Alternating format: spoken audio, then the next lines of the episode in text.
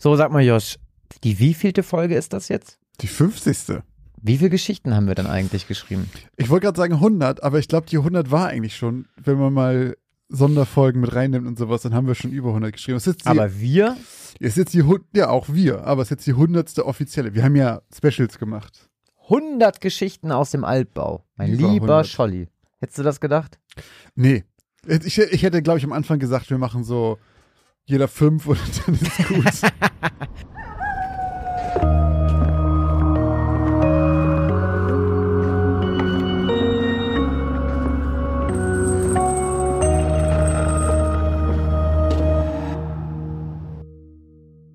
Tja, Leute, und damit moin und herzlich willkommen zu Folge Nummer 50 Ui. von Geschichten aus dem Altbau, dem Grusel-Podcast mit dem X-Faktor, mit mir, Christoph Wellbrock. Und wie immer mit mir, Josh Kliemann. Und auch in dieser 50. Folge gibt es wieder zwei unheimliche Geschichten voller schauriger Ereignisse, mysteriöser Vorkommnisse und unerklärbarer Phänomene. Ganz genau. Und auch am Ende von Geschichte 99 und Geschichte 100 äh, dürft ihr wieder entscheiden, ob etwas Wahres an diesen Geschichten dran ist oder wir uns das Ganze nur ausgedacht haben. Und ob die Geschichten von Folge 49 wahr waren, erfahrt ihr nach dieser Spoilerwarnung. Falls ihr die noch nicht gehört habt, springt einfach zu 25 Minuten 47, denn ab dort beginnen die neuen Geschichten der heutigen Folge. Deine Geschichte vom letzten Mal hieß Besuchszeit. Und da geht es um äh, das Altenheim, ich glaube, die die Abendsonne, Ja, in dem äh, eine Katze namens Whiskers, ein sehr, sehr einfallsreicher Katzenname, den habe ich noch nie gehört, ähm, durch die... Futter äh, ist das, ne? Ja, Whiskers Katzenfutter, ne? Ja. Ähm, heißt das nicht einfach nur Schnurrhaare? Sind Whiskers ja, Whiskers sind auch die einfach die ne? Schnurrhaare, die, ja. ja. In dem halt Whiskers durch die Zimmer streift, beziehungsweise eher durch die Flure und immer mal wieder einzelne Patienten, gezielte Patienten besucht. Das ist aber jedoch nicht ganz so schön, wie man das vielleicht jetzt am Anfang denken sollte, denn es ist ein Omen, denn Whiskers hat die Fähigkeit zu spüren, ob sich das Leben eines Menschen dem Ende nähert oder nicht. Und überall dort, wo diese Katze liegt, ähm, versterben die Menschen nach kurzer Zeit.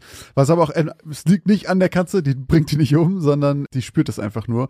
Das hat aber auch ein Gutes, und zwar, dass die Familie noch ein letztes Mal vorbeikommen kann, weil die Mitarbeiter dieser Alters, dieses Altersheims können diese Zeichen halt deuten und rufen dann schnell noch die Verwandten an, damit sie noch ein letztes Mal Tschüss sagen können, bevor diese Person dann stirbt. Ganz genau. Ja, und ich habe es ja auch schon am Ende der Folge gesagt, dass mich das sehr stark an irgendwas erinnert hat. Ich konnte wirklich auch in der gesamten Zeit keinen Finger drauflegen, was es genau war, aber ich bin mir ziemlich sicher, dass ich das schon mal gehört habe.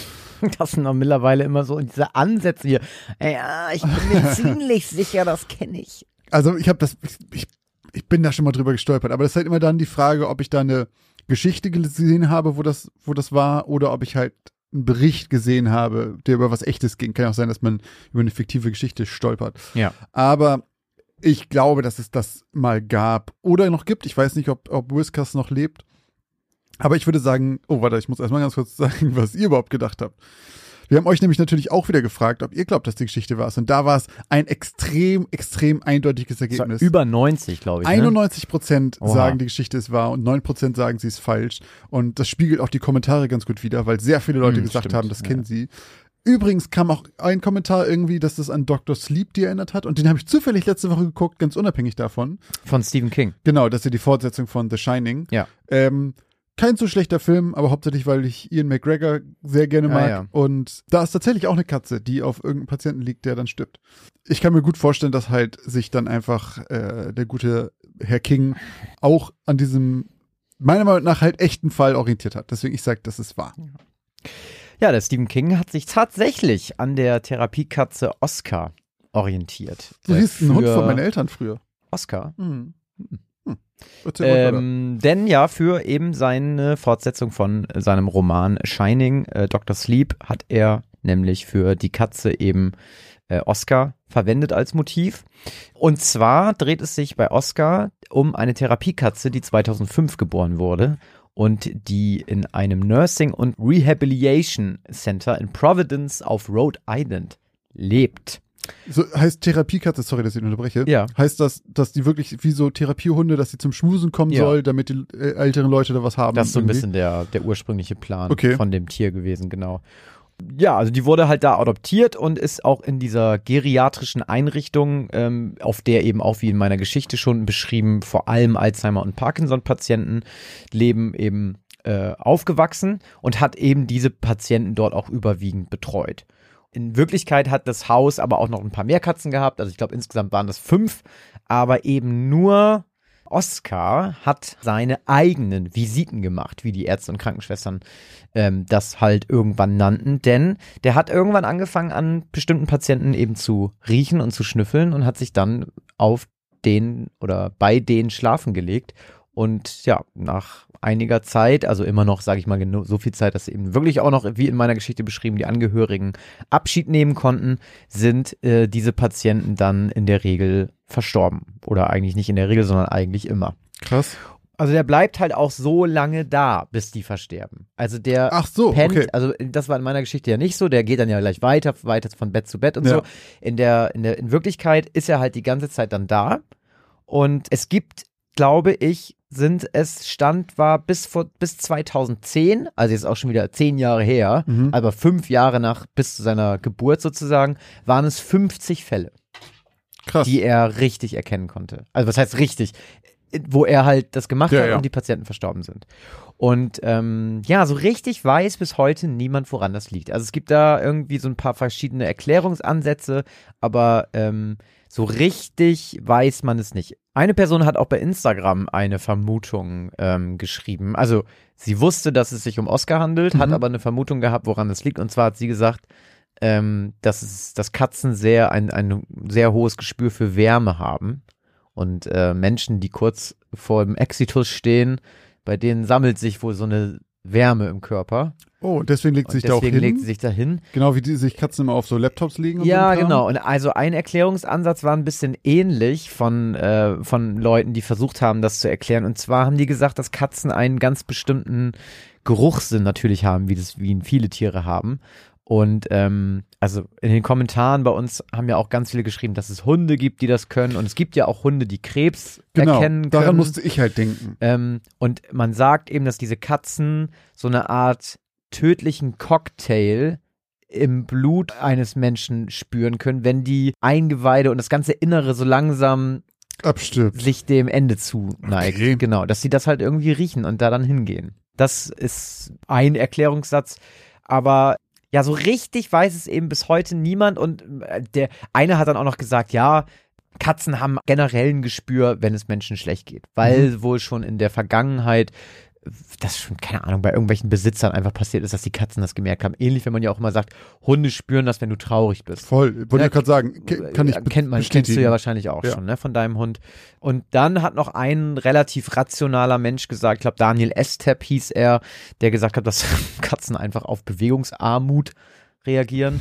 Wobei, sage ich mal, bei, bei gut Parkinson kr- erkrankte Menschen sind jetzt vielleicht nicht unbedingt bewegungsarm, eher, wahrscheinlich eher das Gegenteil häufig, also die, ne, aber so, ich habe ja selber im Altenheim lange, das heißt lange, aber Zivildienst gemacht Mhm. und ähm, da waren auch viele stark demenzerkrankte oder an Alzheimer erkrankte, die, die so stark erkrankt waren, dass sie gar nicht mehr durch die Flure laufen konnten. Also die waren auch sehr bewegungsarm und haben aber trotzdem da jetzt noch monatelang überlebt. Okay. Halt, ne? Also die waren halt nicht mehr so gut zu Ach so, du meinst nur, dass, weil die bewegungsarm sind. Genau, heißt das nicht, Ja, dass ja. sich da, da war dann auch nicht gleich ein Katzenrudel aus dem Dorf, was sich da hingelegt hat oder so.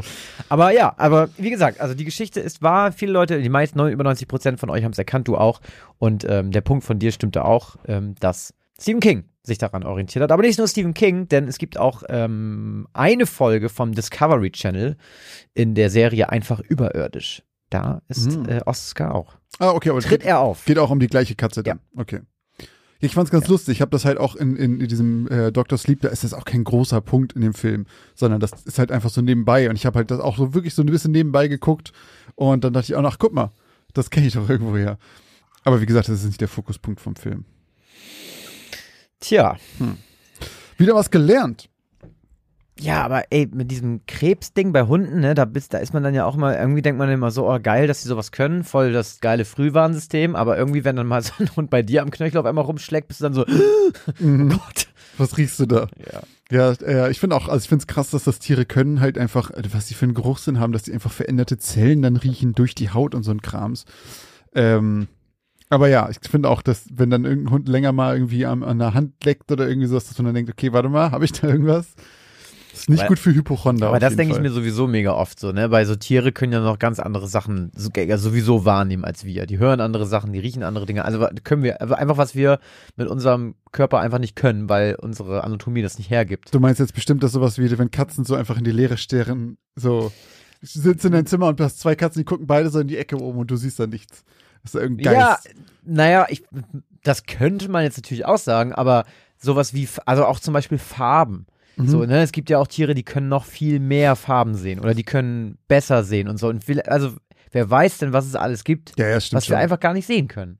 Auch gibt im Weltall oder so, was da alles rumschwirrt. Also wie wir jetzt, wie viele Strahlen hier durch die. ja, was wir alles nicht die- mitkriegen, was hier Genau. so passiert. Ja, genau, und Fall. alles, was wir nicht mitbekommen, existiert ja erstmal für uns nicht, für unseren rationalen Geist. Nee. Ja, wir, in der Regel bauen wir dann eine Maschine, die das messen kann. Genau, weil du würdest jetzt ja auch nicht sagen, es, also wobei es gibt dann wieder Leute, die dann sagen, ja doch, es gibt schon mehr Farben als die, die wir kennen, weil wir wissen halt, dass andere Lebewesen auch andere Farben wahrnehmen können. Wir nehmen ja nur ein ganz, ganz, also ein vergleichsweise kleines Spektrum. Ich habe mal so ein, es gibt so ein, so einen Graphen, habe ich irgendwo gesehen, wo du siehst, was es theoretisch wissenschaftlich nachgewiesen alles an Farbspektrum geben müsste Mhm. und wie viel wir sehen. Wir haben so ein kleines Dreieck in der Mitte davon. Ja. Das ist, und dann da ärgert man sich Das ist immer. unser weil, Horizont wieder, ne? ja, aber da ärgert man sich immer, weil ich so denke, wie geil müssen denn diese anderen Farben sein weiter außerhalb. Aber ist halt für uns nicht nur nicht wahrnehmbar, sondern auch einfach nicht vorstellbar. In unserem Hirn funktionieren halt nur Sachen aus diesen Mischfarben.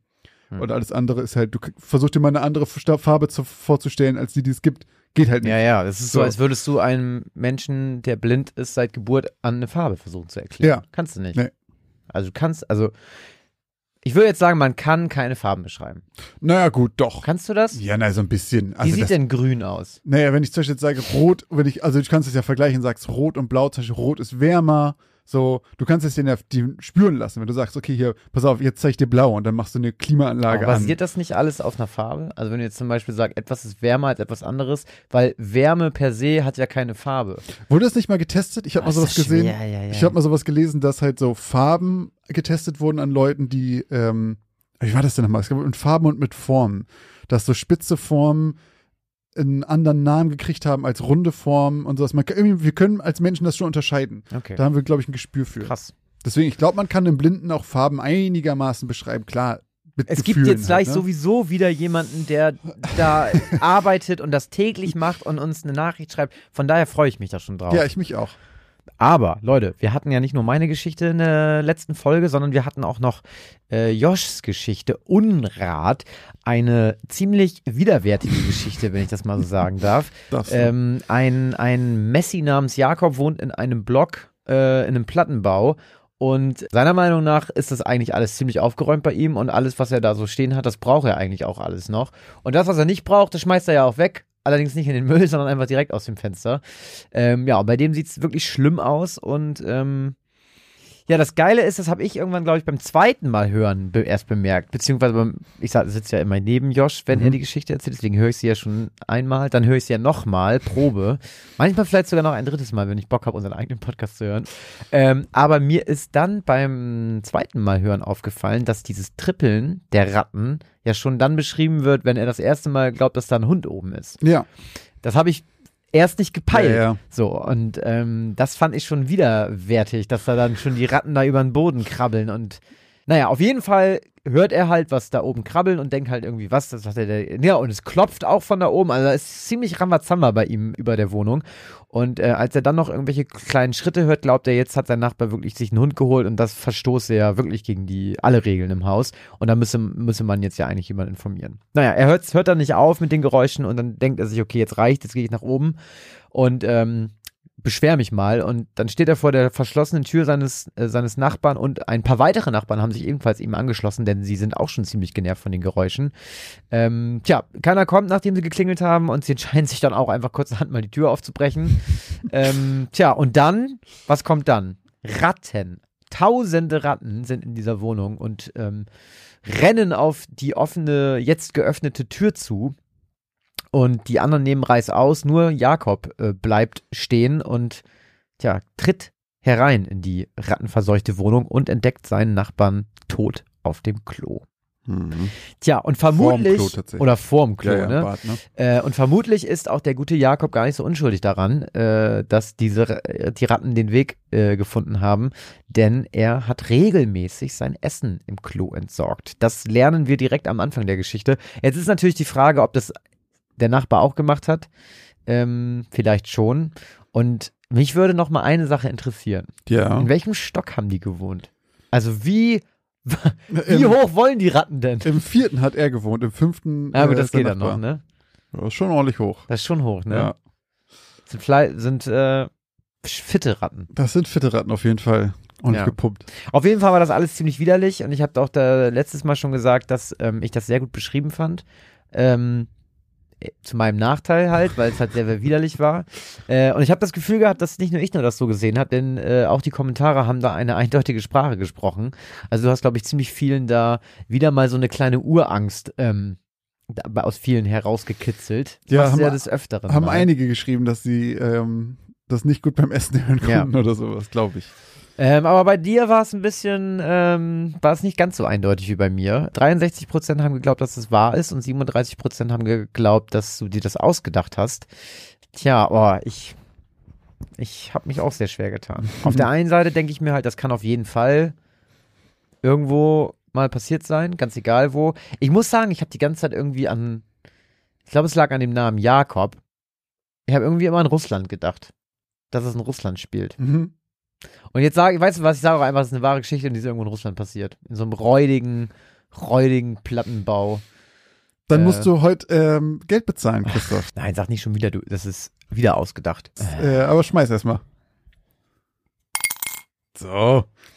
Auch bei Folge 50 kann ich Christoph noch ein bisschen äh, Geld aus dem Rücken ledern. Sagt man das so? Leiern. Leiern, ledern. Ja, aber das war jetzt ja, das war halt wieder 0,0 übernatürlich und es kann auf jeden Fall sein. Ja, es gibt auch ähnliche Fälle. Also, äh, zuallererst mal äh, ein kleines Easter Egg mal wieder, weil wir das so gerne machen. Jakob und Wilhelm sind die Gebrüder Grimm. Äh, die zwar die Geschichte des Rattenfängers von Hamel nicht erfunden haben, denn äh, das dachte ich aber, muss ich sagen. Beim Schreiben dachte ich, die Geschichte ist von den beiden. Ähm, tatsächlich ist sie sehr, sehr lange vorher schon entstanden, und zwar irgendwie Mitte des 15. Jahrhunderts wahrscheinlich. Und die haben es irgendwie 200 Jahre später erst geschrieben. Aber daher kommen einfach die Namen Haben die Jakob nicht und generell sowieso geklaut und abgeschrieben? die haben ganz konnten? viel alte Sagen halt nochmal zu Märchen umgeformt anscheinend. Habe ich auch Ja, jetzt okay. erst erfahren, äh, weil ich nochmal nachgeguckt habe, wo es genau herkommt. Und irgendwie vor den Gebrüdern Grimm haben schon zig Leute über den Rattenfinger geschrieben. Egal. Mhm. Auf jeden Fall ist dieser Fall so nie passiert. Es gibt aber Fälle, in denen Menschen lebendig von Ratten gefressen wurden. Zum Beispiel wurde 2013 ein deutscher Obdachloser namens Frank Herrmann auf Mallorca von Ratten gegessen. Wie kann man sich das denn dann vorstellen? Also wurde der angeknabbert Ja, genau. Das ist nämlich in der Regel, ist, ist nie einer von denen wirklich komplett gegessen worden. oder getötet worden? oder getötet worden, sondern in der Regel, äh, also bei ihm war es zum Beispiel so, der lebte unter einer Brücke, hat dort geschlafen und sowas und die haben halt angefangen, an ihm rumzuknabbern und so weiter. Und das, ma und das machen Ratten nämlich nur bei absolut wehrlosen Opfern. Und zwar halt, äh, als Beispiele wurde genannt, Kinder, körperlich Beeinträchtigte, äh, Betrunkene oder alte Menschen, die halt einfach sich gar nicht mehr wehren können. Sobald du auch nur ein bisschen zuckst noch, hauen die halt ab, weil Ratten mega Schiss vor allem haben. Aber bei dem war es halt so, dass der halt da unter der Brücke war, konnte sich so gut wie gar nicht mehr bewegen und wurde halt so ein bisschen angeknabbert, konnte dann noch unter der Brücke rauskriechen ganz langsam Was ist das widerlich? und ist dann aber halt im Krankenhaus gestorben, weil die Todesursache ist in der Regel halt Infektion, weil Ratten halt krass viele Bakterien übertragen. Und es ist bei all den Todesfällen, die es- die es bewiesenermaßen gibt davon, ist es so, dass die, also alle, die ich jetzt gefunden habe, waren alle super, super, super alt, äh, lagen irgendwo, konnten sich gar nicht mehr bewegen. Zum Beispiel, es gab noch eine andere von 2011, eine ältere Frau, die äh, über 80 war und ans Bett gebunden durch einen Schlaganfall und da halt einfach auch mehrfach gebissen wurde und dann auch an der Infektion gestorben ist. Oh, ich muss gleich wirklich, ich muss gleich kotzen. Ich finde das so widerlich. Ich finde das doch so widerlich. widerlich. Aber Leute, man kann das ganz leicht verhindern. Und zwar erstens tatsächlich einfach keine scheiß Essensreste ins Klo kippen, Nicht unter der Brücke schlafen. auch nicht unter der Brücke schlafen, sich einfach noch minimal wehren können oder irgendwen haben, der mal ab und zu aufpasst. Und vor allem Sauberkeit ist das Allerwichtigste halt, ne? Das ist nämlich wirklich das, was du auch schon gesagt hattest, du Essensreste im Klo runterspülen, dann springen die ja wirklich raus mit dem Körper und wieder rein, wie du es erzählt hattest. Das passiert halt wegen den Essensresten oder bei Hochwasser. Bei Hochwasser kann das auch passieren, Mhm. dass die dann durchkommen. Äh, es gibt aber auch, falls ihr jetzt ganz, ganz, ganz viel Angst davor habt, man kann sich eine Rattenklappe einbauen lassen in die Rohre vom Klo. ähm, die gehen dann nur in eine Richtung auf, wenn man spült und in die andere Richtung können die Ratten nicht rein. Das braucht man aber eigentlich wirklich nicht, wenn man keine Essensreste darunter spült oder zufällig Hochwasser bei sich Was, hat. das ist widerlich, ne? Ja, die haben ja sonst auch eigentlich keinen Grund, ne? Richtig, das ist für die halt super, super anstrengend. Und bei Hochwasser passiert das halt nur, weil dann unten alles überflutet ist und dann müssen sie halt Ja. irgendwo hin und fliehen halt durch die Rohre. Also die haben auch keinen Bock da hochzukriechen, machen das halt nur, wenn sie denken, da gibt's was Leckeres zu essen oder sie haben keine andere Möglichkeit. Warum es so ein Dreckszeug eigentlich auch gibt, ne? Diese Ratten? so widerliche Scheißtiere. Wirklich, sind so ekelhaft. Wahrscheinlich wieder nur, das nervt mich ja sowieso an Mutter Natur, ne? Das ist einfach immer so, es gibt so Viecher, die sind einfach immer nur da, damit irgendwas anderes die essen kann. Ja, wie Mücken so wie und so Mücken Scheiß, und so eine ne? Kacke. Ja, ja. Warum hast du dann nicht Mücken einfach keine Flügel und keinen Stachel gegeben und einfach gesagt, die nerven keinen? Ja, die warum sind sind einfach Mücken nur nicht da. wie Marienkäfer? Ja, keine Ahnung. Oder warum sind Ratten, Frag das mal den lieben Gott. warum sind Ratten nicht kleine, süße Tierchen, die ganz selten sind und die, über die man sich freut, wenn man sie im Garten sieht? So, oh, guck, wie so ein Hasen. Oh, guck mal, ein kleiner Hase. Ja, weil dann würden wir die überzüchten, weil wir die süß finden und dann gäbe es die wieder überall. Ja, wir haben ja domestizierte Ratten, die wir süß finden. Ja, hast recht. Warum- Ich weiß es nicht. Ach, wieder Ja, aber warum? Das ist eine blöde Äh, Frage. in welchem Film, in welchem Film ist das nochmal? Ratatouille. Nee, wo, wo der Typ, ich, ich glaube, der wird gefoltert, der soll irgendwas verraten. Das ist in Game of Thrones mit diesem Eimer mit der Ratte.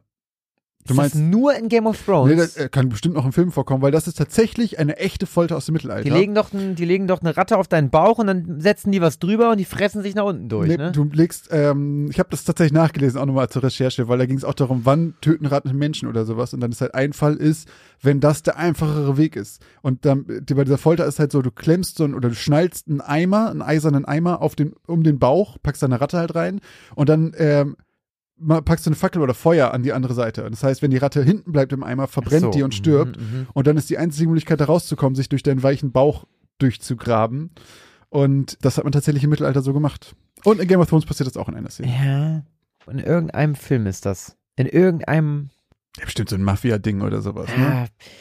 Ich bin übrigens, äh, ich habe ganz viel, auch ganz pro, pro Film, ich habe ja ganz viele Hinweise bekommen auf meine ähm, sehr schlechte Beschreibung meines Films. Oh, dein Walddingsbums, Enter ne? Nowhere war zumindest derjenige, der am dichtesten dran war. Ich bin, ich bin mir nicht sicher, ob es der vielleicht sogar war. Alles andere, Leute, vielen Dank für eure Tipps, aber ganz viele Sachen waren dann auch so, ihr meinst bestimmt The Forest und dann denke ich mir so, nee, ich habe ja gesagt, Der ist von war, 2016. der ist halt 17 super neu. ne? Ich war ja irgendwie, keine Ahnung, elf Vielleicht habe ich auch so. gedacht, bei sowas wie Eden Lake, da dachte ich auch, okay, da würdest du dich schon dran erinnern, dass es da. Genau, die waren halt leider, also es waren gute Tipps, gute Sind auch gute Hinweise, Filme so die passen auch vom Setting her, aber die waren halt einfach leider zu neu. Also vielen Dank für die Hinweise. Ähm, ich guck noch mal Enter Nowhere, aber ich, ah, das war aber auch eine denkbar schlechte ähm, Beschreibung. Also Es von war, daher, halt, es war halt im Grunde keine Beschreibung. Es Ja. war halt einfach so, da war Laub und ich war, es war elf. Wald und ähm, ist schon auf jeden Fall älter, der Film. ja, ja, gut. Gut. Jetzt machen wir eine kurze Werbeunterbrechung. Was glaubt ihr, gebt ihr eigentlich so für Essen im Monat aus? Oder für Klamotten? Oder um nebenan in dem kleinen süßen Café einen Cappuccino zu trinken? Was auch immer ihr gerade vermutet, vielleicht liegt ihr mit diesen Vermutungen ganz schön daneben. Wenn ihr das mal überprüfen wollt, dann kann euch die App Finanzguru dabei helfen, denn dort könnt ihr Budgets einstellen für verschiedene Sachen, die ihr braucht, zum Beispiel fürs Einkaufen, für Essen oder was auch immer ihr sonst ähm, budgetieren wollt und dann mal so einen kleinen Self-Check machen, ob ihr denn wirklich da liegt, wo ihr glaubt, dass ihr liegt oder doch merkt, oh, ich gebe vielleicht ganz schön viel Geld für Cappuccini aus. Und in diesem Fall kann euch Finanzguru sehr dabei helfen, einen Überblick über eure Finanzen zu bekommen und diesen Überblick auch zu behalten. Das Beste daran ist, das Ganze ist vollkommen kostenlos. Ihr habt aber die Möglichkeit für 2,99 Euro im Monat Finanzguru Plus zu holen und ein paar Extrafunktionen freizuschalten.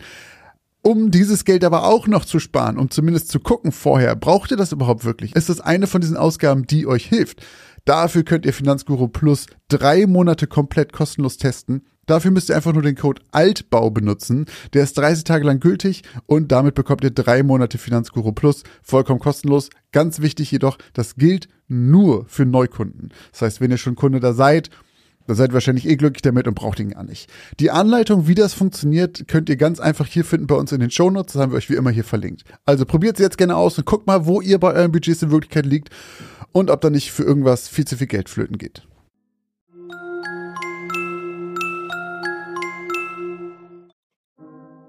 Und jetzt geht's auch schon weiter mit den neuen Geschichten. Gut, Dann fange ich jetzt einfach an mit meiner 50. Geschichte. Das ist echt krass. Ich finde, so individuell klingt das nochmal krasser. Wenn ich jetzt für mich überlege, ich habe einfach 50 Dinger jetzt hier vorgetragen. Das ist schon krass. Okay. So, Leute. Meine Geschichte heute heißt Bildhafte Träume. Edward Roberts zog an der kleinen silbernen Kette und fischte die Taschenuhr hervor. Er drückte den kleinen Knopf an der Oberseite und mit einem leisen Klacken öffnete sich ihr Deckel und das Ziffernblatt kam zum Vorschein. 13.11 Uhr. Seine Patientin Susan verspätete sich. Mal wieder. Edward seufzte und sah sich kopfschüttelnd in seinem Behandlungszimmer um.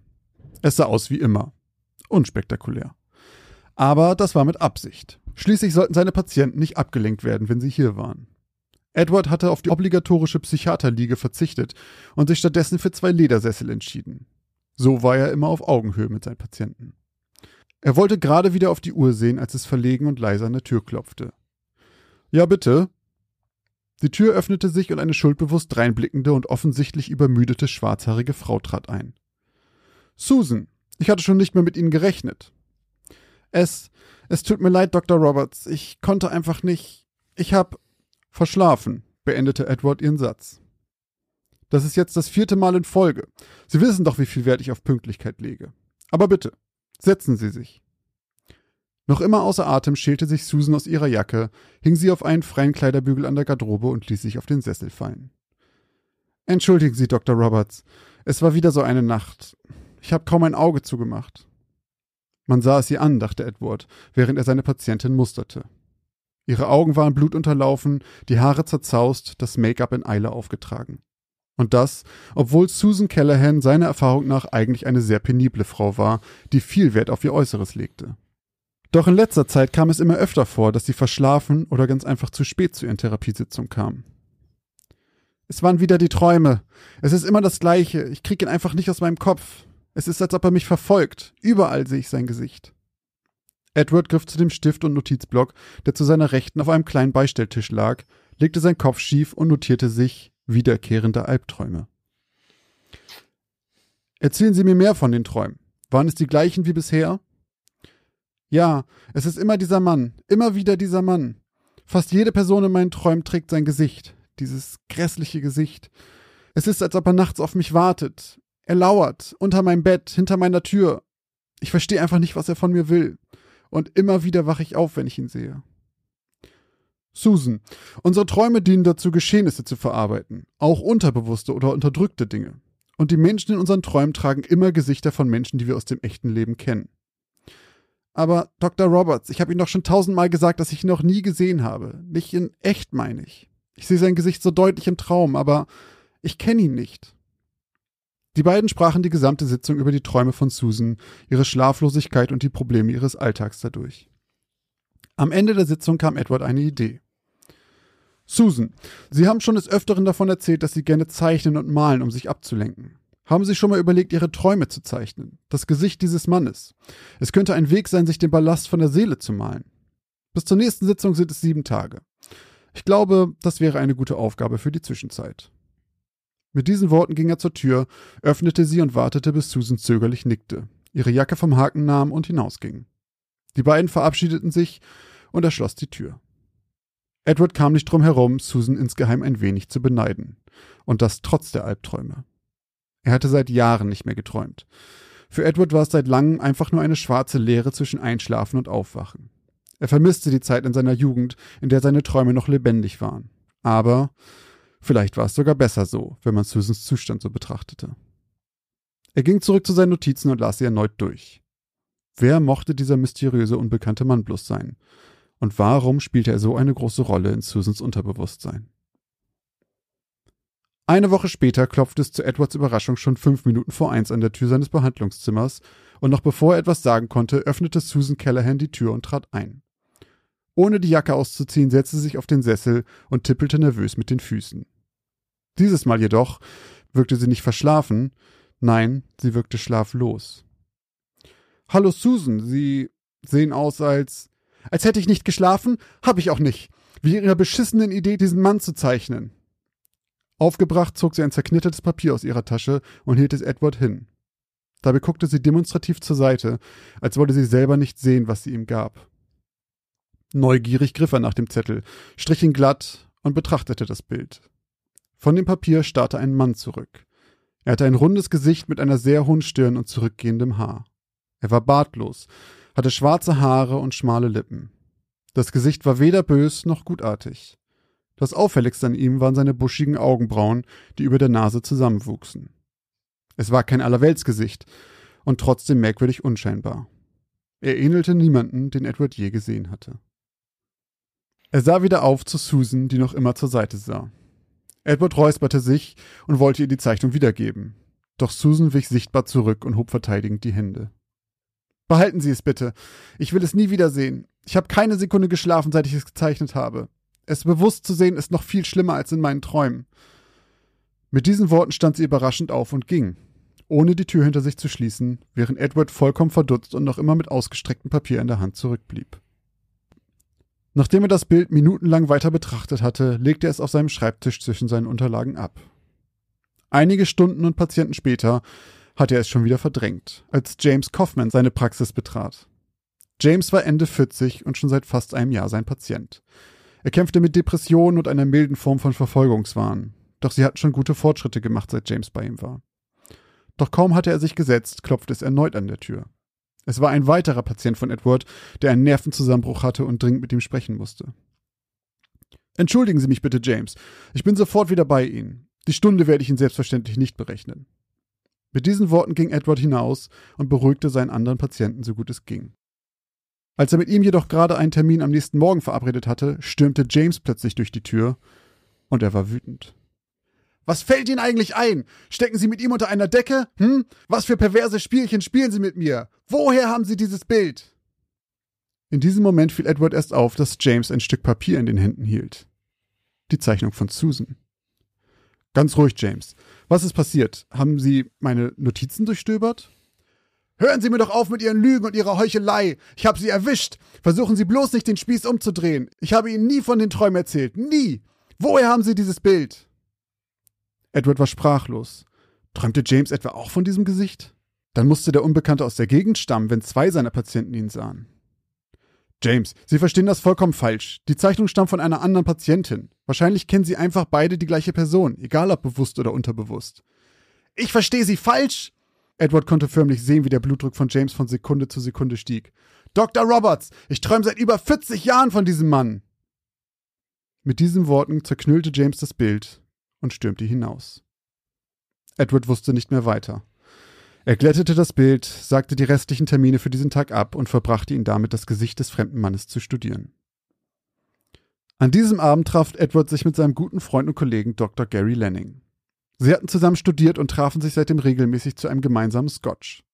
Sie tauschten sich oft über die Arbeit aus. Und so auch heute. Edward erzählte Gary von den Vorkommnissen, von den Albträumen und diesem Mann.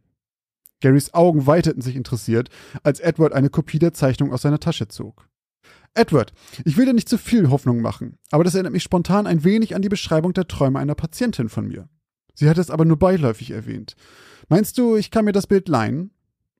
Genau dafür habe ich es mitgebracht, antwortete Edward mit einem Grinsen und reichte seinem Freund das bedruckte Papier, jetzt mit neuem Mut dem Rätsel endlich auf die Spur zu kommen. Die beiden leerten noch ein paar weitere Gläser Scotch, bevor sie sich verabschiedeten und ihrer Wege gingen. Nur wenige Tage später klingelte das Telefon von Edward. Am anderen Ende war Gary. Und er war vollkommen aufgelöst. Edward, zwei meiner Patienten haben ihn erkannt. Sie kannten das Gesicht. Sie waren vollkommen aus dem Häuschen. Einer von beiden hatte mir nicht einmal von seinen Albträumen berichtet, bis ich ihm das Bild gezeigt hatte. Aber warte, Edward, es wird noch verrückter. Ich habe das Bild per Fax an einen alten Bekannten in San Francisco geschickt. Sieben Patienten von ihm kannten diesen Mann, Edward. Sieben!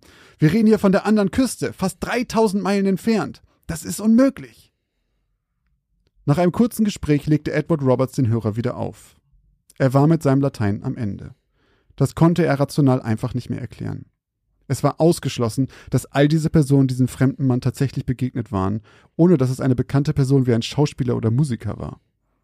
Edward zerbrach sich den gesamten Abend den Kopf darüber, doch er kam zu keinem Ergebnis. Vollkommen erschöpft fiel er ins Bett und schlief ein. Und zum ersten Mal seit Jahren träumte Edward. Er befand sich in einem langen Gang, an deren Ende sich die Tür zu seiner Praxis befand. Seine Beine waren schwer wie Blei und er konnte sich nur langsam und angestrengt fortbewegen. Nach quälend langer Zeit kam er endlich bei der Tür an und noch bevor sie öffnen konnte, schwang sie von alleine auf. Dahinter sah er sich selbst, mit abgewandtem Gesicht auf einem der Sessel. Vorsichtig näherte Edward sich seinem Ebenbild, als dieses sich umdrehte. Doch es war nicht Edwards Gesicht, das ihn anschaute.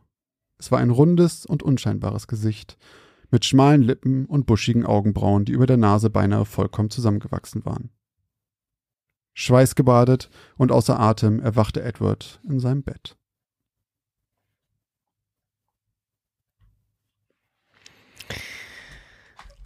Der Albtraum der Monobraue. das, war, das war Titel B, den ich genannt genommen hätte. Mensch, du die zwei. Das zwei wollte ich es nennen. Psychologen, du die Datenschutzbeauftragten dafür.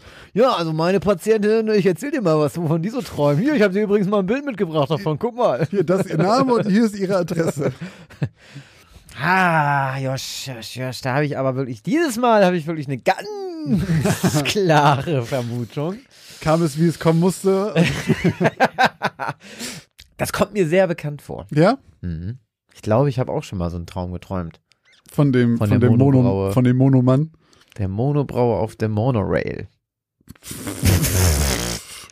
Monorail, das ist doch so ein äh, Zug. Zug, ne? Hm. Mir ist irgendwie so, ist das, war das bei den Simpsons nicht so ein Ding? Irgendwie. In Wuppertal gibt's eine Monorail, glaube ich. So eine hängende sogar. Ist die nicht, also, da gab es da nicht einen Unfall? Sicherlich. Gab es in Deutschland nicht so ein, oder in Holland? Ich weiß nicht, wovon du redest. Wie heißen die Dinger denn noch?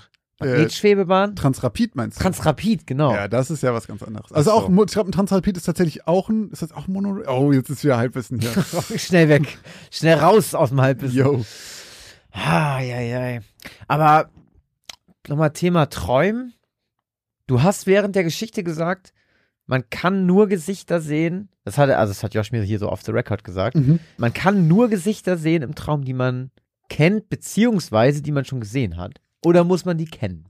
Du musst sie nicht kennen, nur gesehen haben. Aber du baust an, also das habe ich mal gelesen, und das ist anscheinend so, ich weiß nicht, ob es der aktuelle Stand der Wissenschaft ist, aber das habe ich mal gelesen übers Träumen, dass äh, alle Gesichter von allen Leuten, die in den Träumen vorkommen, ähm, die kennst du irgendwie, es sei es einfach nur an dir vorbeigelaufen und unterbewusst dann gemerkt. Aber Ah. dein Hirn kann sich wohl im Traum keine neuen Gesichter ausdenken und deswegen sind alles Gesichter von Menschen, die du, äh, die du triffst, so, haben alles irgendwie Gesichter immer von Freunden, Schauspielern, Bekannten oder halt dem Verkäufer aus dem Supermarkt oder sowas. Ah, okay, das ist irgendwie interessant. Das finde ich abgefahren. Wusste ich nicht. Leute, falls ihr Traumforscher seid und das nicht mehr stimmt, dann schreibt es uns natürlich in die Kommentare. Besser wissen ist hier wie immer gewünscht und erlaubt. Aber ich meine, es ist so. Hm. Oder kannst du dich spontan an irgendwen, hast du einen Traum im Kopf, wo du sagst, keine Ahnung, wer das war? Noch nie gesehen? Nö, ich kann mich ja eh, eh, kann mich eh kaum immer daran erinnern. Also vor allem nicht, also vielleicht direkt nach dem Aufstehen, aber lange auch dann nicht. Hm. Aber, aber nochmal zu dem Punkt, dass er nie träumt, das ist ja, aber eigentlich träumt man doch immer und kann sich dann einfach nicht dran erinnern, Ja. habe ich mal gehört. Genau, habe ich Außer auch bei gehört. Leuten, die anscheinend wirklich zu viel kiffen. Ich habe gehört, wenn man, oh, wenn man lange, lange viel kifft, dass man dann auch nicht mehr träumt. Ich meine auch, es gibt so bestimmte Krankheiten oder geistige Krankheiten oder so, bei denen man auch nicht träumt, weil es genau wie dieses, es gibt ja diese Synestheten, das sind so Leute, die halt irgendwie dann so quasi so Farben schmecken können und so ein Krams, Mhm. weißt du. Und genauso gibt es auch die Leute, das Gegenteil davon, glaube ich, so ein bisschen, ich weiß nicht, was das Gegenteil ist, aber es gibt ja Leute, die haben dieses innere Auge nicht. Wenn du jetzt zum Beispiel, wenn du jetzt an einen Apfel denkst, dann hast du in deinem inneren Auge das Bild vom Apfel. Augen, ja. Und es gibt Leute, die haben das nicht. Die haben dieses innere Auge nicht. Die können sich Sachen nicht visuell vorstellen. Und ich glaube, diese Leute träumen auch nicht. Weißt du, was ich auch rausgefunden habe, während, das fällt mir jetzt auch mal gerade ein, während meiner letzten Geschichte, wegen diesem ganzen Alzheimer-Kram und so. Ja. Weißt du, wie du jemanden testen kannst, ob der Alzheimer hat oder nicht? Wenn du so mal eine Vermutung hast, oh, oh, oh, oh, Oma, du, die wird aber immer vergesslicher. Ja. Dann musst du sie mal fragen, ob sie dir eine Uhr zeichnen kann. Wirklich? Können keine Uhren malen. Abgefahren, ne? Das ist wirklich abgefahren. Al- Also anscheinend können Alzheimer oder Demenzerkrankte äh, keine Uhren mehr malen. Aber schon erhöhtes Stadium dann, oder? Das ist nicht Ja. am Anfang von Alzheimer. Ich weiß nicht, wann das losgeht. Aber ja. Scheiß Krankheit. Scheiß Ja, Krankheit. scheiß Aber Krankheit. mal eben noch mal eben einmal zu deinem, noch mal kurz zum Traum zurück. Ja. Wärst du traurig, wenn du nicht mehr träumen würdest, so wie dein äh, Psychiater? Also, ich weiß, dass ich früher tatsächlich auch, als ich klein war, krass geträumt habe, so, also was heißt klein jugendlich so, und dann war es aber te- teilweise so, dass die so real waren, dass mich die so einen halben Tag nicht losgelassen haben, weil ich dann immer noch darüber nachdenken musste, weil das so Mhm. real war. Und das war auch scheiße. Das war auch nervig, ne? Voll. Und äh, jetzt habe ich so, dass ich mich meistens, also in der Regel nie erinnern kann, außer ich habe jetzt tatsächlich in, in den letzten Wochen ein paar Mal irgendwie geträumt, irgendwie, dass ich einen Autounfall gebaut habe oder irgendwie sowas oder dass irgendwas passiert ist. Und die bleiben natürlich auch hängen, meistens, weil man dann halt so schreckhaft aufwacht. Aber sonst, also ich kann mich selten, sehr, sehr selten an meine Träume erinnern. Deswegen würde ich grundsätzlich sagen, du, wenn ich, wenn ich einschlafen und wieder aufwach, ist das okay für mich. Ich sag dann auch, ich sag dann auch immer zum Beispiel so, äh, ja, dann würde ich immer sagen, ja, ich habe mega gut geschlafen. ja, genau. Bin Weil du, eingeschlafen und aufgewacht jetzt. ja. Ja. Ohne Unterbrechung. Ich bin weder. Das, der Zwischenpart war nicht anstrengend. genau, quasi. ja, genau, genau. Ja, äh, kann ich verstehen. Weil was, ich finde es teilweise immer, weißt du, wie nervig das ist, wenn du was Geiles träumst und dann aufwachst. Ja, und du willst Ja, eigentlich, dass es weiter. ja, das ist ja auch nervig. scheiße. Ich glaube, Träumen ist dann halt richtig geil, wenn du dieses luzide Träumen kannst. Weißt du, wenn du wirklich entscheiden kannst, was da abgeht. Ja, ach, Aber das da ist halt wieder die, da ist halt wieder die Gefahr, dass du halt das äh, hier die Schlafparalyse kriegst oder so ein Shit. Ach ja, das hatten wir auch das Thema. Ja. Uff, Gott, oh Gott. Folge? Pff, du. Irgendwas im Zehnerbereich würde ich auch sagen, hätte ich auch Wie hieß gesagt. die nochmal? Weißt du? Irgendwas mit dunkel oder Nacht oder spät, Wenn es, wenn es Nacht wird, wenn es dunkel wird. wenn es dunkel wird. Ich glaube schon. Ah, Lang, lang ist's her. tatsächlich, ja. Das ist echt krass. So, aber äh, wir wollen nicht weiter in Erinnerung schwelgen, sondern gucken, was uns noch äh, heute äh, Schönes zubereitet wurde von unserem äh, Geschichtenkoch Christoph. Oh, was, der, was die Tastatur so hergegeben hat. Meine 50. Geschichte, Und damit die hundertste Geschichte der offiziellen Folgen. genau, lautet Die Mühle am rauschenden Bach. Ächzend setzte Martin einen Schritt vor den nächsten. Seine Beine waren müde, denn sie trugen ihn schon viel zu lange durch den dichten Nadelwald nahe der tiefen Schlucht aus Sandsteinfelsen. Sein Kumpel Franz hingegen schien im Vergleich zu ihm noch putzmunter zu sein, grinste die ganze Zeit und wiederholte pausenlos, wie schön es hier in der Wolfsschlucht sei. Du solltest vielleicht mit dem Rauchen aufhören, Martin, sagte Franz jetzt und nahm einen Stück Wasser aus seiner Trinkflasche. Du solltest vielleicht die Klappe halten, Franz. Schweigen ist bekanntlich Gold, giftete Martin zurück und nutzte die Trinkpause ebenfalls, um erneut zu verschnaufen. Martin und Franz kannten sich schon seit dem Kindergarten und waren beste Freunde. Ihre Leidenschaft zur Natur und zum Wandern hatte die beiden, während sie aufwuchsen, zusammengeschweißt und in ihrem Erwachsenenleben schon an die verschiedensten Orte gebracht. An diesem goldenen Oktoberwochenende waren die zwei aufgebrochen, um die alte Grundmühle in der Wolfsschlucht nahe der Prinzessinnenfichte zu besichtigen. Was so klang wie die Orte eines Fantasy-Romans, waren in Wirklichkeit zwei reale Schauplätze, mitten im dichten Fichtenwald an der polnischen Grenze. Die scharfkantigen Sandsteinfelsen der Wolfsschlucht erhoben sich aus einem kleinen Tal in etwa 50 Meter Höhe. Dabei sorgte die Anordnung der einzelnen Felsen für eine beeindruckende Akustik, die der Wolfsschlucht letztlich auch ihren Namen gab. Denn wenn das Rudel Wölfe, welches das Tal und den Wald um die Schlucht herum als sein Revier betrachtete, heulte, hörte man es so laut und deutlich, als würde man im Kreise der Wölfe stehen. Auf dem Weg zur verlassenen Mühle musste man jedoch nicht durch das Tal der Wölfe, sondern schlug die kräftezehrende Route über die Felsen ein. Ein Kraftakt, der sich laut anderen Wanderern lohnen sollte. Vor allem bei denen, die dem Übernatürlichen nicht abgeneigt waren. Denn in den Ruinen der aus Feldsteinen gemauerten Mühle spukte es angeblich. Immer dann, wenn nachts bei Vollmond das Geheul der Wölfe aus dem Tal die Wolfsschlucht emporkletterte und über die Kronen der Fichten hinweghallte, hörte man angeblich ein Wimmern aus der Mühle, welches sich dem Geheul der Wölfe anschloss. Auch Franz und Martin hatten von der Sage gehört, gaben allerdings nicht allzu viel auf solche Märchen und hatten es eher auf eine schöne, wenn auch anstrengende Wanderung abgesehen, als auf eine spukende Ruine, versteckt im tiefen Wald. Und nach drei weiteren anstrengenden Stunden, von denen Martin nie gedacht hätte, dass er sie durchstehen würde, hatten die zwei Freunde endlich ihr Ziel erreicht und blickten erschöpft, aber zufrieden auf die verwilderten Grundmauern der ehemaligen Mühle aus Feldstein und eine kleine mit Pflanzen überwucherte steinerne Brücke, mit der man das Kiesbett eines fast ausgetrockneten Baches überqueren konnte. Viele, viele, viele Jahre zurück jedoch war der Bach alles andere als ausgetrocknet. Er war ein kräftiges Gewässer, welches das Mühlenrad der stolzen, aus großen Feldsteinen gemauerten Grundmühle antrieb und dafür sorgte, dass Familie Hanuschek im wahrsten Sinne des Wortes genügend zu essen hatte. Denn die Frau des Müllers backte mit einem Teil des Mehls, welches nicht für den Bäcker des Dorfes bestimmt war, leckeres, saftiges Brot, und somit konnte ein Teil des Geldes, was die Familie mit der Herstellung des Mehls verdiente, gespart werden. Die Hanuscheks waren zu viert. Vater und Müller Olaf, Mama Heike, das Töchterchen Anna und Sohn Friedrich, der es kaum erwarten konnte, das Familiennest zu verlassen. Mit seinen mittlerweile 16 Jahren hatte Friedrich für seinen Geschmack nämlich schon etwas zu lange zu Hause gewohnt und deutlich zu lange bei der Arbeit seines Vaters geholfen. Der schlaue Friedrich hatte nämlich andere Dinge im Kopf, als Säcke zu schleppen und Korn zu zerkleinern und wollte in die Welt hinaus, um zu lernen und um seines Glückes Schmied zu werden. Sein Vater jedoch hatte andere Pläne mit ihm. Er konnte die Mühle vielleicht gerade so alleine bedienen, hatte aber definitiv nicht das Geld, um sich nach Ersatz für seinen Sohn umzuschauen.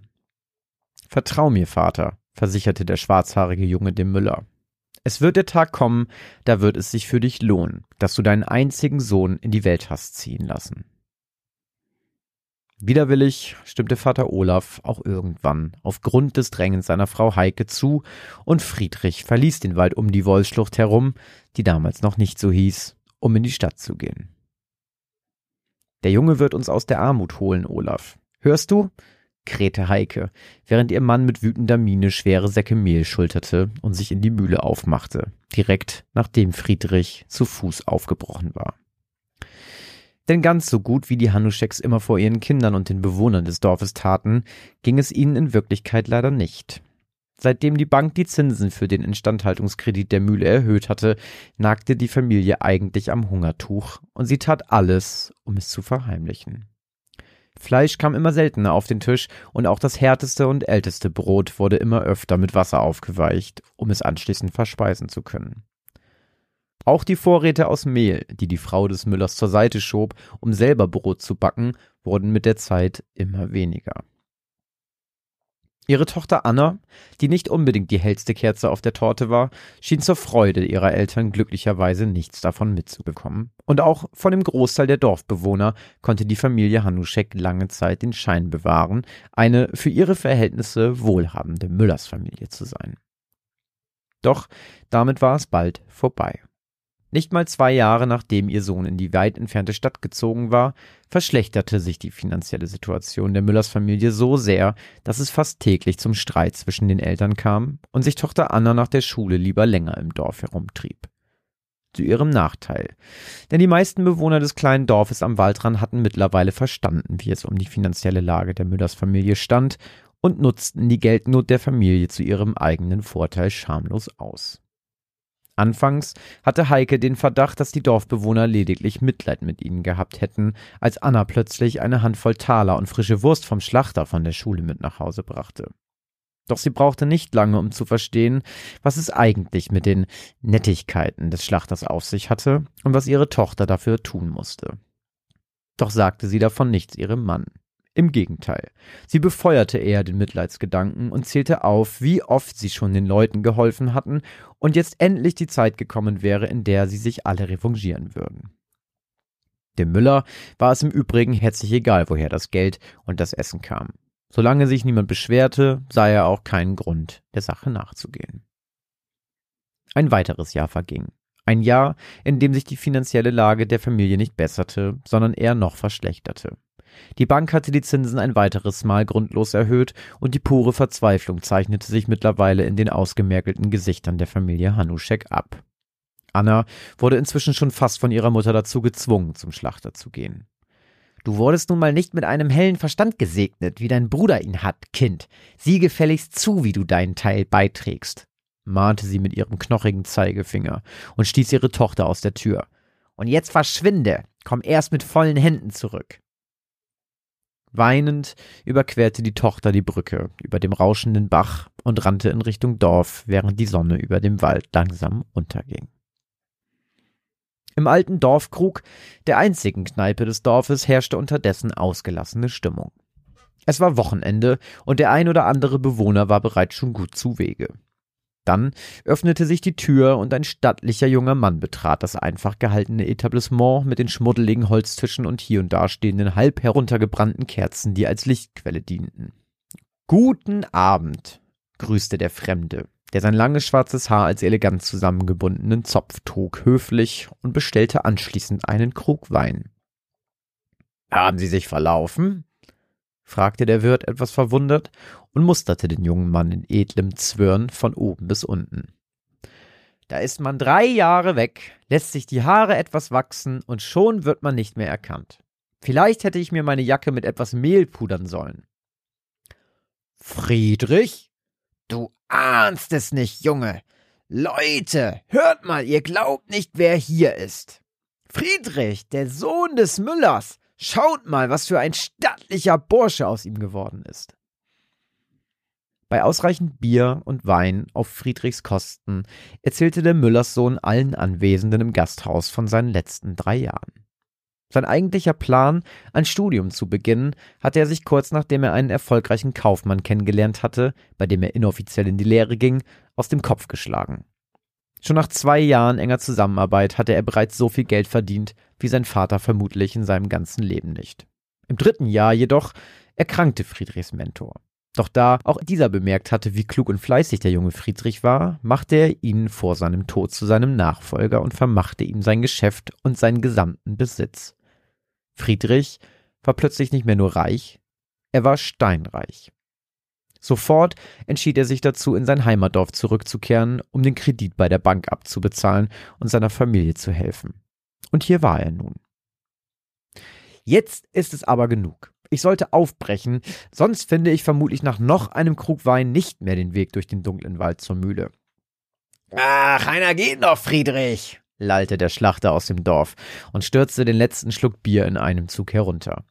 Der Vollmond, der heute am Himmel steht, wird dir den Weg schon weisen. Mag sein, aber ich hab genug. Schön euch alle gesehen zu haben. Gute Nacht. Damit verabschiedete sich Friedrich und verließ den Dorfkrug. Klare, kühle Nachtluft stieg in seine Nasenlöcher, als er draußen einen Moment innehielt und den strahlenden Mond betrachtete, der über dem Fichtenwald hing.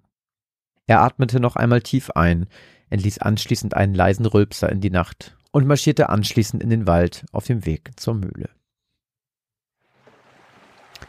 Als er sein Ziel kurze Zeit später erreicht hatte, bewunderte er die vom Mondlicht angestrahlten Mauern aus Feldstein und folgte mit seinen Augen dem Bach herauf zum Wasserrad, welches gleichmäßig vom Strom des Gewässers angetrieben wurde. Dann sah er herüber zum Hauseingang des Anbaus neben der Mühle und stutzte für einen Moment. Die Haustür war geöffnet. Seltsam, dachte Friedrich. Kein Lichtschein drang durch die Fenster nach draußen, aber die Tür stand sperrangelweit offen. Langsam setzte er sich in Bewegung, um nachzusehen, ob alles in Ordnung sei, als er plötzlich von hinten gepackt wurde und sich eine knorrige Hand auf seinen Mund legte. Halt ihm den Mund zu, Heike, hörte Friedrich eine tiefe Stimme sagen und erkannte seinen Vater. Wir können es uns nicht leisten, dass jemand aus dem Dorf seine Schreie hört. Er sieht ziemlich vermögend aus, meinst du nicht auch? Was hat er hier nur zu suchen? hörte Friedrich jetzt seine Mutter mit einem irren Ton in der Stimme fragen. Weiß der Teufel, was der Schnösel hier verloren hat. Die schicken Sachen und die volle Geldbörse wird er jedenfalls nicht mehr brauchen. Sein Vater lachte und zog Friedrichs Geldbörse aus der Innentasche seiner edlen Jacke. Anschließend holte er einen Kraushammer hervor, mit dem er normalerweise die Mahlfläche der Schrotsteine der Mühle bearbeitete, und schlug so lange auf den Schädel seines Sohnes ein, bis er ihn, selbst wenn der Junge sich zu erkennen gegeben hätte, nicht mehr hätte identifizieren können. Danach schleiften die beiden Mörder die Leiche ihres Sohnes über die kleine Brücke hinein in die Mühle und entledigten sich, dank kräftiger Strömung und starkem Mahlstein, des leblosen Körpers des edel angezogenen Unbekannten. Am nächsten Morgen klopfte es zu einer ungewohnt frühen Uhrzeit an die Tür des Müllers und seiner Frau. Es war die rechte Hand des Bankiers des Dorfes, der, nachdem die Hanuscheks die dritte Kreditrate in Folge nicht bezahlt hatten, zum Geldeintreiben losgeschickt wurde. Er hatte sich schon darauf eingestellt, die Zahlungsbereitschaft des Müllers mit ein paar gezielten Schlägen auf den Kiefer zu verbessern, doch zu seiner eigenen Überraschung überreichte ihm der Müller grinsend die drei fehlenden Raten und legte sogar noch die vierte obendrauf. Richten Sie Ihrem Chef freundliche Grüße aus und verzeihen Sie die Verspätung. Wir haben lange gespart und hatten viel zu tun, log Olaf Hanuschek in einem gespielt höflichen Ton. Na dann, Herr Müller, sagte der Geldeintreiber tonlos und kehrte Olaf Hanuschek den Rücken. Doch auf der Brücke blieb der massige Schläger plötzlich stehen und drehte sich noch einmal um. Die Lüge mit dem Ersparten können Sie sonst wem erzählen, Hanuschek. Ich weiß, woher Sie das Geld haben. Ihr Sohn war gestern noch im Dorfkrug, bevor er zu Ihnen hier rausspaziert ist, hat ein paar Runden geschmissen und davon erzählt, Ihren ganzen Kredit zu tilgen. Passen Sie also auf, wem Sie noch alles diese Lügen vom hart arbeitenden und sparenden Müller erzählen. Guten Tag. Zitternd legte Heike Hanuschek ihrem Mann langsam von hinten die Hand auf die Schulter. Es war Friedrich, Olaf. Ich weiß, Heike, schluchzte der Müller und senkte sein Haupt. Wenige Stunden später überquerte die Müllerstochter Anna die kleine Brücke aus Feldstein. Den Blick auf den Boden gerichtet, ging sie pfeifend auf ihr Elternhaus zu, als sie plötzlich ein Geräusch bemerkte und aufsah. Vor ihr, an einem langen Strick, baumelte der leblose Körper ihres Vaters. Schreiend rannte Anna zurück über die Brücke, um im Dorf nach Hilfe zu suchen, und bemerkte dabei nicht, dass sich das Wasserrad trotz der starken Strömung nicht drehte denn der leblose, zerquetschte Körper der toten Müllersfrau hatte sich zwischen dem Grund des flachen Bachs und einer der Schaufeln des Wasserrads verkeilt und das gesamte Kehrrad blockiert, als sie nachdem sich ihr Mann aufgehängt hatte, in das Mühlenrad gesprungen war. Ganz schön harter Tobak, Franz. Allerdings, pflichtete Franz seinem Kumpel bei. Wir können froh sein, dass heute kein Vollmond ist und wir auch nicht bis zum Sonnenuntergang unterwegs sind. Wir werden also mit ziemlicher Sicherheit weder den geistesjammernden Friedrichs noch irgendwelche Wölfe heulen hören. Das war ganz schön harter Tobak, Christoph. Allerdings. aber ein krasser Misdirect. Ich war mir so sicher, dass wir eine Werwolf-Geschichte hier unter den Pfoten haben, aber da war ja gar nichts. Eine Werwolf-Geschichte? Naja, ah, Vollmond. Vollmond. Also es, heult, es heult immer bei Vollmond in der Wolfsschlucht. ich war mir sicher, dass der Junge irgendwie mit, äh, ich dachte, da kommt, ein, da kommt irgendwie ein Werwolf oder ein Wolf und der wird dann erledigt und dann merkt man plötzlich, oh, der hat das schwarze Haar von dem Sohn oder irgendwie, ich dachte, Ah. sowas kommt. Und ich dachte, er war bei seinem komischen, ähm, bei seinem, wer ist er nicht Meister, sondern ähm, Mentor und der hat ihn irgendwie gebissen oder, oder dann ist der Mentor krank. Ich, oh, das ist bestimmt die Werwolfskrankheit. Ich habe die ganze Zeit auf die Werwolfskrankheit gewartet. Ah, geil. Aber es war einfach viel, viel Unbewusst schlimmer. auf die falsche Fährte ja, gelockt. voll. Aber es ist ja eine richtig trostlose Geschichte. Tja, bitter, ne? Mhm. Wie lange war der Junge weg? Drei Jahre. Den dann gar nicht wieder zu erkennen. Ich meine, er hat einen Zopf, ne? Aber dafür muss man ihn nicht gleich umbringen. Zopf, dunkel, Ja. nachts, Ja. edle Klamotten an. Ungewohnt, ne? Wenn du nicht, wenn du erwartest, dass dein, dass deinem Jungen ähnlich scheiße geht wie dir und dann kommt er plötzlich mit edlen Klamotten rein. Ja. Ganz schön beschissene Familie. Auf jeden Fall die Eltern. Tja. Am Anfang taten die mir noch leid. Das hat sich schnell geändert. Nach dem Umgang mit der Tochter und so. War fiese Ja, das Geschichte. Ding ist ja auch, dass sie also auf jeden Fall ja in Kauf genommen hätten, jemanden zu ermorden, um an Geld zu kommen. Genau, egal ob es der Sohn war oder so, nicht. und so, dann halt gemerkt haben, okay, gut, den wollten wir jetzt, also sie haben es ja nicht gewusst. ja. ja. Und dann, Aber auch dann davon auszugehen, dass halt so ein Edelmann quasi da reinkommt und der im Dorf dann nicht vermisst wird, ist schon ganz schön dumm. Aber okay, vielleicht waren die auch einfach dumm. Ja. Bah. die Tochter war ja auch nicht die hellste Kerze auf der Torte. Nö, anscheinend nicht. Obwohl man davon nicht so viel gemerkt hat. So, finde ich. Also es kam mir nicht so oft vor, dass man merkt, die ist richtig dumm. So, aber man, nee, das war, war sie halt einfach nicht. Sie hat, Ja, glaube ja. ich, auch einfach nicht so gerafft, was die Was. Leute da wollen, auch von ihrem Dorf, kann ne? auch sein, ja. Ähm, und dass sie da so ein bisschen ähm, Mhm. sich unfreiwillig prostituiert. Und das hat die Mutter ja dann auch ausgenutzt, ne? Und hat Ja, gesagt, gehen wir volle zum. Schlachter. So, da war da, da hast du ja schon den ersten Hinweis darauf, was, wie ja, da ist die, da ist die Mutter ja schon verloren in dem Ja, Moment. Da ja. ist ja schon vorbei. Ja. krass. Ja, ein trauriges Schicksal. Auf jeden Fall. Der, des Sohnes, der Tochter und auch der Eltern. Das Morden ist des Müllers Lust. Ja, das war, Das war das war der Arbeitstitel. Arbeitstitel, ja. Ich hatte auch noch dann die zwei Mörder an, an, am rauschenden Bach und die heulende Hütte hatte ich auch kurz, da war ich zu sehr bei Harry Oh, Potter. das ist Harry Potter. die heulende Mühle, ach, zig. Die maulende Myrte.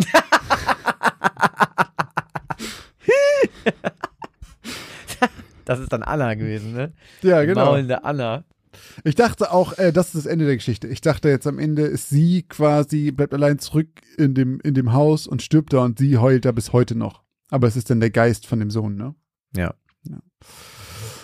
Tja, 100 Geschichten aus dem Altbau. Also gut, es waren, war, aber sind es jetzt eigentlich dann 100 und wenn wir jetzt mal die Zusatzfolgen rauslassen für die Patreons und Steadies und alle Supporter und Co., dann haben wir, glaube ich, maximal 102, ne? Mit den Gastgeschichten. Aber wir haben dann trotzdem 100 geschrieben, ne? Wir haben 100 geschrieben, 102 mit den Gastgeschichten und wir sind jetzt, glaube ich, mit allem, was sie je geschrieben haben, so bei den um die 110, würde ich sagen. Ja, stimmt. Zweimal Halloween, zweimal Weihnachten. Wir haben nur einmal Halloween. Nee, dieses, letztes Jahr, vorletztes Jahr. Da haben wir die Klimansland-Geschichte gemacht und sonst nur ein Video. Da haben wir nicht zwei neue geschrieben. Da haben wir eine geschrieben Stimmt, fürs aber, Klimansland. aber das Klimansland, Ja, die Geschichte, ne? ja, das war Stimmt. eine dann. Ja, aber wir sind so bei 107 bis 110, irgendwas dazwischen. Dass da noch was Neues kommt, das ist so, also, dass da noch Ideen sind, die wir noch nicht gemacht haben, überrascht mich jedes Mal wieder. Ja. Ja, man wird, aber es ist auch so ein, so ein, das ist ja ganz schön, das ist ja so ein Learning by Doing, ne? Also je mehr man schreibt, desto mehr, desto besser wird man so ein bisschen und desto selbstkritischer wird man und desto mehr äh, verbringt man mittlerweile an so Stellen Zeit, an denen man zum Anfang wahrscheinlich nie Zeit verbracht hätte. Dafür haben wir zum Glück auch diese, diese Woche dazwischen Zeit. Wenn wir jetzt jede Woche eine, eine Folge raushauen würden, würde, glaube ich, die Qualität auch ganz schön drunter leiden. Ja, Leute, deswegen äh, glaubt bloß nicht, dass ihr hier irgendwann einen wöchentlichen Rhythmus bekommt. Naja, aber auch mal ganz ehrlich, das wollt ihr auch gar nicht, weil Nee. Vorfreude ist ja bekanntlich die schönste Freude und glaubt uns wirklich, die Qualität der Geschichte würde rapide abnehmen, weil es irgendwann nur noch so eine, ja, so eine Massenware Ja. wäre. So, oh, ich muss jetzt schreiben. Naja, ich glaube auch, das würde, das, das Produkt würde ganz schön darunter leiden. Im ja glaube ich auch. Glaube ich auf jeden Und das Fall. wollt ihr nicht. Wenn ihr mehr von uns äh, hören und sehen wollt, dann folgt uns gerne auf Twitch. Denn dort streamen wir mehrmals die Woche, Leute. Sei an dieser Stelle einmal erwähnt. Richtig, dafür wären wir sehr dankbar, wenn ihr das macht. Wofür wir auch dankbar waren, und da habe ich sie wieder, ist. Der äh, Überleitungsboss. Ich warte nur, bis Josh Christoph Kliemann. irgendwas sagt, worauf ich anknüpfen kann. Wofür wir auch dankbar sind, ist natürlich wie immer euer Support. Und bei Patreon darf ich zwei neue Leute begrüßen, und zwar einmal Dennis H. und einmal Matteo. Ich möchte mich auch ganz herzlich bedanken bei diesen beiden Patreons. Vielen Dank, dass ihr uns supportet. Möchte aber auch nochmal Danke sagen an unsere PayPal-Spender und Spenderinnen. Und zwar vielen Dank an Tino, vielen Dank an Stella Vielen Dank an Robin und vielen Dank an Sebastian. und vielen Dank an Sarah, die bei der Zwillingsgeschichte falsch getippt hat Mhm. und uns ihren Euro gegeben hat. Vielen Dank. Dankeschön. Äh, falls ihr uns auch unterstützen möchtet, dann äh, freuen wir uns natürlich sehr darüber. Alle Infos und Links dazu, wie ihr das machen könnt, findet ihr in unserer Bio bei Instagram oder auf Twitter oder einfach in den Shownotes der Folge. Falls ihr uns anderweitig unterstützen wollt, hört unsere Folgen, empfehlt uns weiter. Das könnt ihr machen, wie und wo ihr wollt. Aber natürlich könnt ihr es auch gut bei Instagram teilen, denn da sind wir auch. Folgt uns gerne bei Instagram unter Geschichten aus dem Altbau, ihr kennt es doch schon. Da gibt's die Auflösung zu den wahren Fällen, Bilder zu irgendwelchen Hintergründen und auch die allseits bekannte Abstimmung, ob die Geschichten wahr sind oder nicht, die wir von euch immer einfügen vorne in der Auflösung. Genau, wenn ihr vom Abstimmen nicht genug bekommt, dann könnt ihr auch abstimmen, wie gut ihr unseren Podcast findet. Und zwar bei Spotify oder iTunes. Schreibt uns da gerne eine Bewertung und gebt uns da am besten Fall fünf Sterne. da freuen wir uns.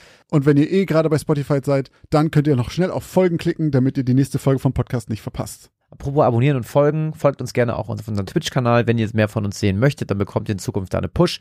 Die Links und Infos dazu findet ihr auch in den Shownotes und in unserer Bio. Wir freuen uns, wenn wir euch auch da begrüßen dürfen demnächst. Und dann vielen, vielen Dank fürs Zuhören bis hier hinten. Und wir freuen uns auf 100 weitere Geschichten aus dem Altbau. Thank you.